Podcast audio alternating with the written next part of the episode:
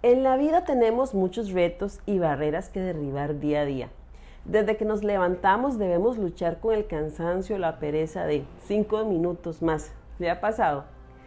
Bueno, y finalmente somos nosotros los que decidimos qué hacer. Es decir, depende de nuestro carácter cómo vamos a ir por nuestra vida.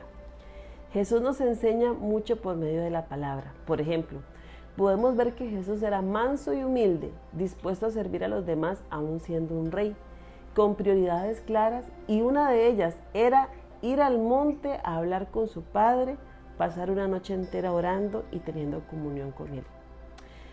Personalmente su ejemplo reta, nos reta, a mí me reta, al ver cuánto nos cuesta a nosotros buscar al Señor y tener tiempo en el secreto con Él. Pero Jesús, a pesar del cansancio y de muchas otras cosas que podría estar viviendo, Él no descuidaba su comunión con el Padre. Las disciplinas espirituales son vitales para llevar una vida en comunión con el Espíritu Santo. Por tanto, cuando dejamos de ser constantes es que llegamos a decir, es que no siento nada, pero realmente debemos ver más allá, analizar qué nos ha llevado a eso, cuáles han sido esas excusas para no atender el llamado de cada día, para tener un tiempo con el Espíritu Santo.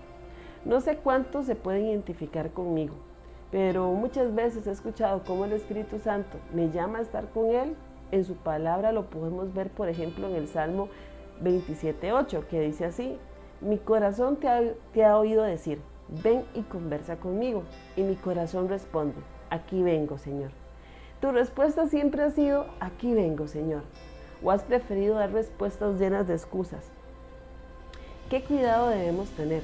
Dios todos los días nos hace el llamado a ir y conversar con Él pero en el transcurso de nuestro día debemos tomar la decisión. Hoy te animo a no ignorar o poner excusas a ese llamado. Una forma de hacerlo es establecer un tiempo de tu día para estar con el Espíritu Santo. Que tu respuesta siempre sea, aquí vengo, Señor. Que haya un deseo tan insaciable por estar en su presencia que no puedas terminar tu día sin haber estado con Él.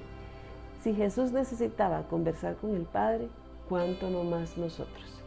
Así que nuestro deseo es que el Espíritu Santo inquiete tu corazón en este día y tu mejor decisión sea buscarle.